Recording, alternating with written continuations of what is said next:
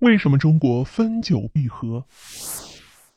从世界史上来看，中国确实是特立独行，天下大事分久必合。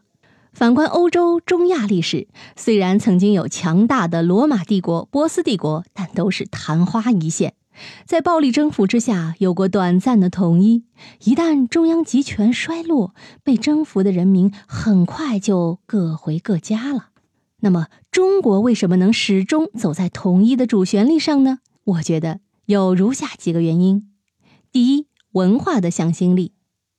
从秦始皇统一文字、货币、度量衡之后，中国文化的多元发展就被限定在一个大的基调之下。中国广袤的疆域虽然有不同的语言传统，说十里不同俗也真的不过分。但是我们有统一的文字，梁启超先生浓厚的口音并不阻碍国民理解他的观点。欧洲虽然有几十种语言，但它们的区别并不大于我国各地的方言差异。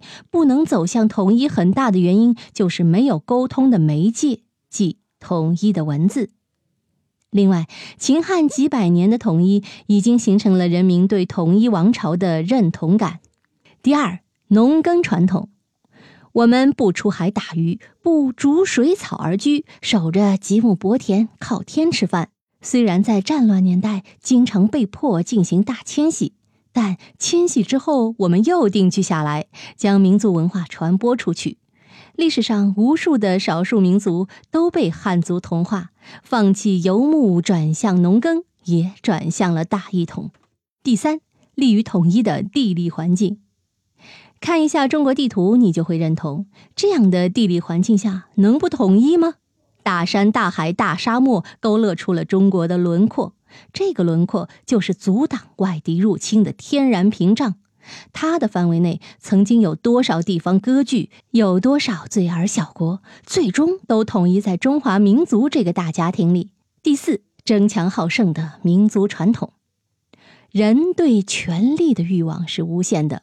每个民族都想尽方法扩大自己的疆域，尤其是有了秦始皇这个榜样之后，在每个分裂时期，统治者们都以一统天下为己任，一山不容二虎，文韬武略的乱世雄主彼此斗得水火不容，目的就是要站在权力顶峰。统一是大势所趋，民心所向。以上四点也是中国分久必合的原因啊。密室里的故事，探寻时光深处的传奇。下期咱继续揭秘。